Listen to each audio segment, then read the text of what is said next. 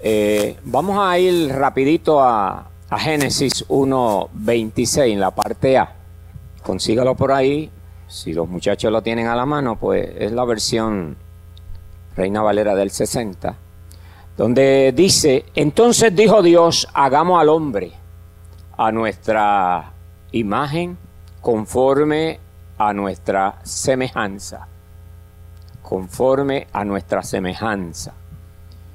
Cuando esa expresión se da, hombre, lo vamos a ver como la corona de la creación. ¿verdad?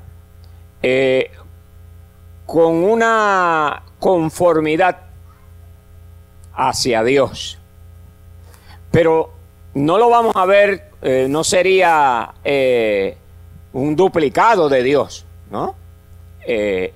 No será tampoco un Dios pequeño, sino que estaría relacionado con Él. Eso es lo que vamos a ver. Y habría de, de ser el portador, ese hombre, el portador de sus distintivos espirituales, de modo tal que lo iba a caracterizar como el ser superior a todos los animales. Ya nosotros sabemos de la creación y todo lo que sucedió allí, ¿verdad? Eh, vamos a ver a este ser como un ser espiritual en ese entonces capaz de inmortalidad.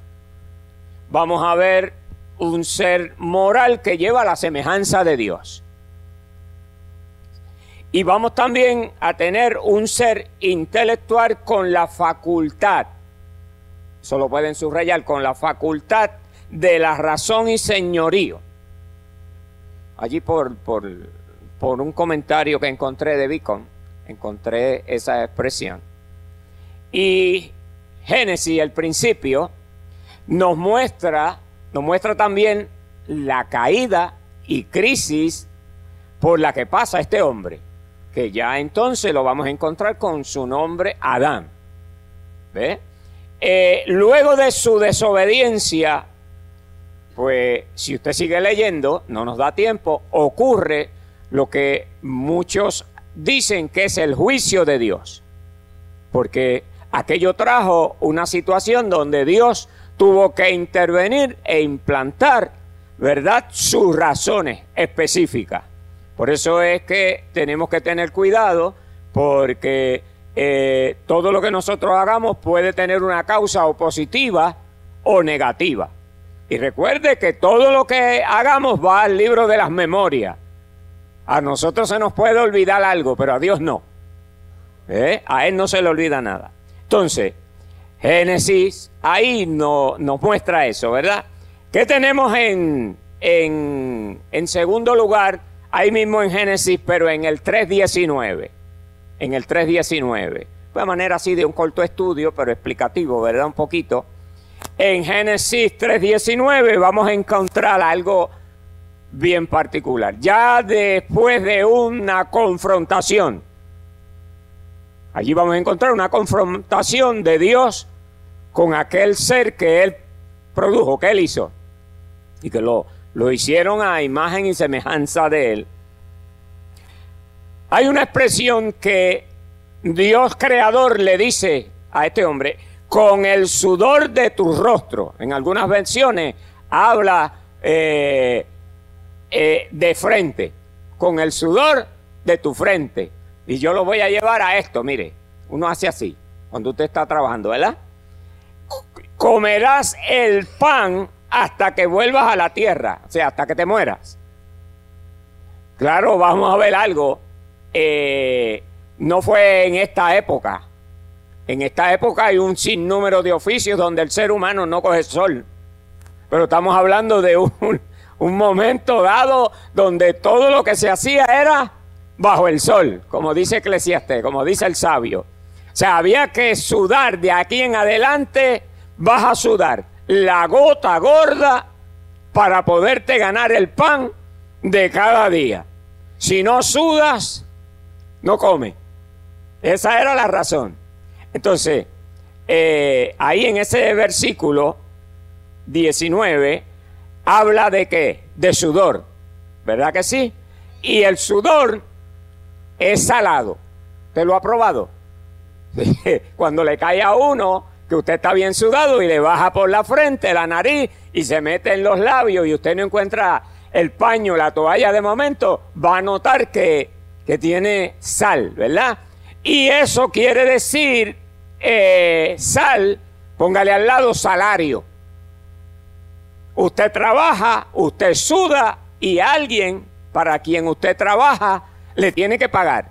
De ahí es que viene, de ese momento donde Dios hace de juez, pues ya se ve que dentro de la creación del hombre, Él facultó, si cabe verdad la palabra, eh, unas glándulas que pudieran, este, una palabra que voy a decir, expeler hacia afuera, ¿no?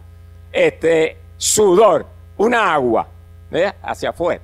Y entonces eh, ahí encontramos lo que quiere decir salario. Vamos a ver la sal. Ahorita vamos a tener una dinámica con esto de la sal, rapidito. La, sal era de utilidad y sigue siendo desde tiempos antiguos para salar, o sea, para sazonar, ¿verdad que sí? Y conservar los alimentos.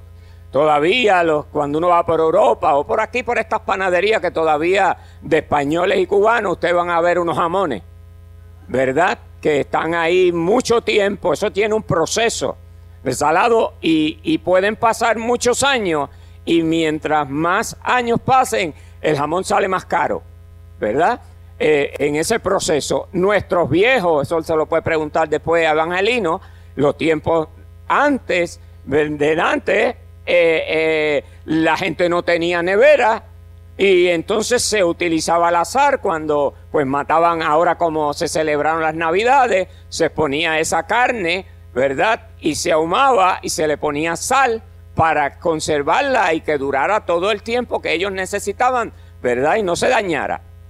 Y ustedes ya saben que la sal es cloruro de sodio. Y una de las cosas hoy día es que cuando vamos a comprar, a alguien esta palabra le tiene que estar hablando, cuando vamos a comprar al, supermercado, ahora lo cogemos, ¿verdad Michelle? Los productos y eso tiene una etiqueta. Ahora el gobierno americano ha establecido, y si usted venga de China donde venga, toda etiqueta tiene una mención por detrás donde de una de las cosas particulares es que dice cuánta sal, si ese es el caso, que es sodio. ¿Por qué? Porque hoy día tenemos una cantidad de personas, y yo sé que aquí hay unos cuantos, que están sobre la sal y la presión. La sal hace que la presión aumente, suba. Entonces el médico, el facultativo, le va a estar diciendo a usted, tiene que tomar una dieta y tiene que bajar la cantidad de sodio de sal que usted está tomando pero siempre hay el que no hace caso, se quiere tomar la pastilla para la presión, pero siempre se come la sal. Entonces es como, como usted este, ir a algún sitio y, pedir este, un, refresco de dieta, pero se está comiendo un hamburger doble carne con todo lo que le meten adentro. Entonces no estamos haciendo nada, ¿verdad? Que los hay. No alzan la mano uno que otro. No, no se atrevan a hacerlo, ¿verdad que no? Ahora, mire, mire cómo trabaja el asunto.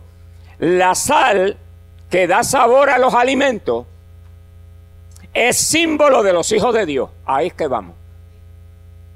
Ahí es que vamos. Ya ustedes conocen lo, lo, de la sal en la casa, pero el simbolismo nos representa a los que somos no llamados, hechos hijos de Dios. Porque también hay que pasar por un proceso para que usted pueda entender de que usted es hijo o hija de Dios. ¿Verdad que sí? Porque a los suyos vino y los suyos no le recibieron, mas a aquellos que le recibieron se le dio potestad de ser hechos. Miren, la Biblia mía dice hecho. Es decir, que no estaba construido. Entonces, al aceptar a Jesucristo, nosotros nos constituimos inmediatamente en hijos e hijas. Ahora, si es así, quiere decir que ese símbolo eh, cuya vida y testimonio de cada uno de nosotros debe de llenar de sabor a aquel que no tiene a Dios. Mira qué sencillo es. Nosotros vamos a sazonar la vida de aquellos que están sin Dios, insípidos, que es lo que hace, hay una versión, ¿verdad? Que no están sazonados, desabridos, esa es la palabra, ¿ves? Que cuando usted prueba algo, usted tiene que aprender, como estábamos mencionando, hay ciertas cosas que yo me puedo comer por mis condiciones, que no tengo que añadirle sal, que ya yo aprendí a utilizarla. Pero tengo, yo tengo una situación. Usted sabe que en la lágrima hay sal. Pues yo estoy padeciendo de esa situación. A mí me tienen eh, dentro de poco que hacer un tratamiento porque la ahorita me tuve que poner una gotita porque yo tengo más sodio de la cuenta. Mírala aquí. ¿eh? Para cuando me sale la lágrima, el ojo izquierdo, después de ser operado de un tirillum, pues la sal de la, de la lágrima me cae y me pone el ojo más rojo. Y entonces usted no se da cuenta, pero en los párpados tenemos unos, unos hoyitos bien pequeñitos y por ahí es que sale, se supone que salga un aceite natural que le mantenga su ojo lubricado cada vez que pestañamos. Pues en el caso mío hay más sal que aceite. ¿Ves? Estamos en un desbalance y hay que hacer algo que el médico quiere hacer conmigo. Y pronto pues vamos a ver cómo es que sucede ese asunto, porque esperamos no tener que estar echándonos tanta gota, ¿verdad? Si entró ahí tiene que salir en el nombre del Señor. Bien, ahora, ya fuimos a Génesis, pero vamos ahora a meter a, a Mateo. Vamos a llegar donde Mateo y vamos a ir al capítulo 5 de Mateo y vaya por el verso 13. El texto es trillado. Yo creo que todos lo saben y aquellos que nos están viendo que no lo sepan se van a dar cuenta que Jesús dijo en un momento dirigiéndose a los discípulos, a los apóstoles, les dijo, vosotros sois qué? La sal de qué? De la tierra. Eso tiene una connotación, pero le añade, en punto y coma. Pero si la sal se desvaneciere, ¿con qué será salada? O sea, ahora estamos hablando de la sal eh, que preserva, sazona, pero tiene que ver con qué? Con, lo, con el Evangelio, con, con esa nueva vida, con esa buena palabra, buena nueva de salvación que llegó a nosotros. ¿Qué sucede? Que en tiempos antiguos se menciona, y todavía está, yo pienso que los pastores de la casa a lo mejor le dan una vueltita por el mal salado, ¿verdad? El mal muerto, que está todo lleno de sal. Allí esto está lleno de minerales. Y hay gente que van y se dan tremendo baño allí. Y después pasan a unas duchas para limpiarse. ¿Verdad que sí? ¿Qué sucede? Que esa sal, Michelle, yo no sé si me pase del tiempo, vamos a ver, pero estamos terminando ya.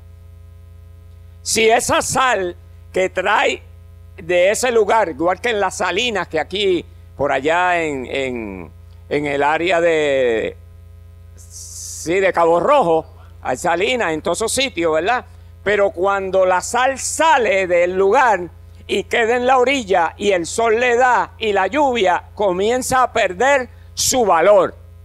Ahí se refería Jesús. Entonces, si ustedes son la sal de la tierra, y esa sal se desvanece, pierde qué? Su valor, pues entonces no tiene, ¿verdad? No vale la pena. Aunque a veces vamos, volvemos al supermercado y ahora se está usando sal de mar, ¿verdad? Que usted se cansa, la gente no la compra mucho, usted se cansa de, de echarle y como que no sazona. Es que usted tiene que preparar su gusto, usted tiene que prepararse para ese momento. Entonces, ¿qué sucede? Que eh, nosotros vamos a darnos cuenta de que el Señor quiere hacer algo con cada uno de nosotros. Ok, eh, yo le voy a pedir, yo tengo por aquí una cosita, déjeme buscarla. No pierde el hilo. Ok, yo le voy a pedir aquí a unas personas, porque esta casa tiene varios ministerios, bastante ministerios, ¿verdad que sí? Ok, entonces, eh, vamos a estar llamando personas de ustedes, no se asusten, que van a representar los diferentes ministerios. Vamos a ver, vamos a comenzar con el cuerpo pastoral. Pues aquí se decide entre Melvin y, y, Nixon Jr. Vamos a ver. Ok, se para por ahí. Ok. ¿A quién, representa aquí a los ancianos? La licen. Ajá, vamos por ahí.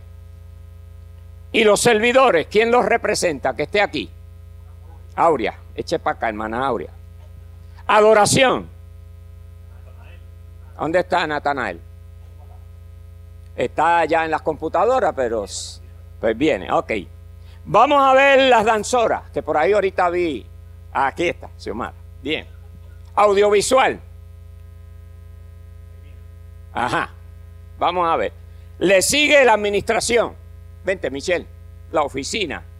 Y ahí vamos a trabajar las finanzas también, la contabilidad, ¿verdad, pastor? Ok. Educación cristiana. ¿Quién la representa aquí? Rapidito. ¿Dónde está Javier? Vente, Javier. Los niños. Nosotros tenemos aquí a los niños. ¿Quién representa a los niños? No lo piense mucho, pues su hey, rapidito. Bien.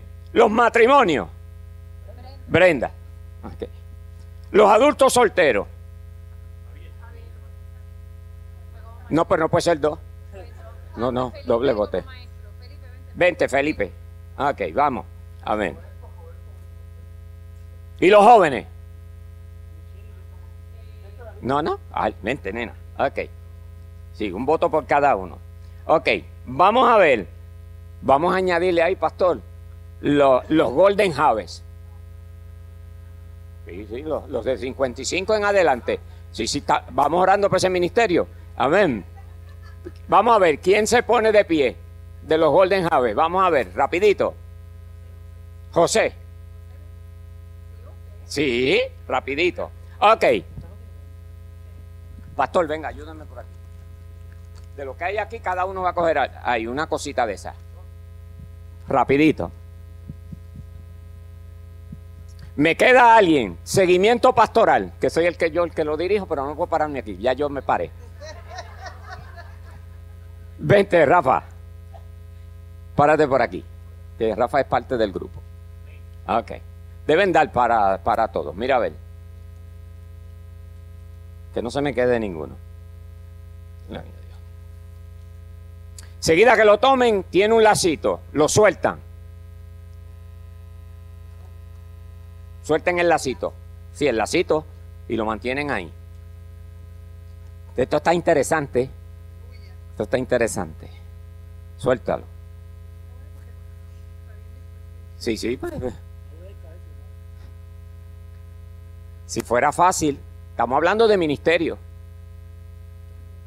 ¿Dio para todo el mundo, pastor? Sí, para ti.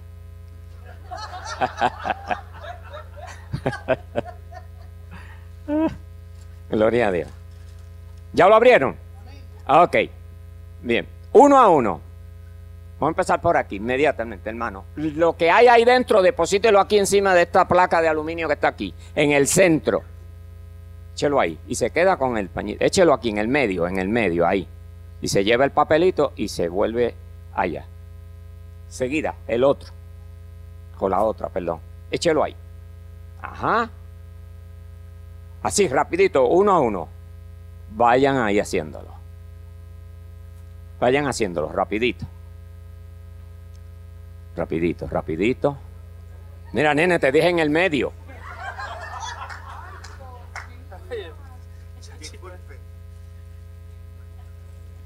Esto es parte de la dinámica.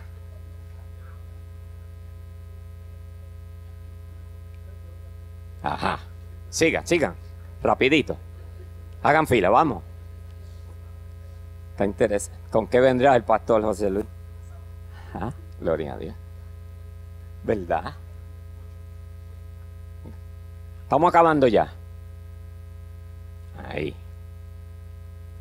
Váyase por ahí. Vente, Rafa. Dios, Dios. ¿Lo rojo qué representa? Ajá. ¿Y lo blanco? Santidad podría ser, ¿verdad? Santidad, limpieza, pureza, ¿verdad que sí? ¿Ya están todos? Ok, hermano, venga acá, rapidito. Cógeme la cantidad de, de eso que está ahí, no, con la mano. ¿Qué cantidad usted echó ahí? ¿No puede? No. Déjelo ahí. Vamos a ver, ¿quién se atreve a venir a coger la misma cantidad? Está bien, hermano. Esto es sal. Lo que tiene de significado que hay aquí es que todos los ministerios representados aquí y ustedes que están allá están siendo depositados aquí y nos hemos unido. Ahora no se pueden separar. Es difícil que el hermano José viniera y, tomara la misma cantidad que Goyito, Javier, Michelle y todos ustedes vengan a hacerlo. Eso significa que la iglesia, y en este caso nosotros, Casa Jave, tiene que estar unida. Lo que persiguen los pastores es que la unidad de la iglesia llegue a tal punto para que aquel que tiene necesidad, que está sin sazón, pueda recibir la sazón del Evangelio y que no se eh, mientras estemos ahí ministrando, si no es el pastor Nixon o el pastor José Luis o el pastor eh, Melvin o, o nuestro apóstol, la esposa, sean los que tengan que ministrar que si Nano está tocando la trompeta o el bajo o el hermano que está en el piano como la que está danzando ve la necesidad y Dios le revela a la licenciada que hay una necesidad en medio de la congregación, el poder que tiene,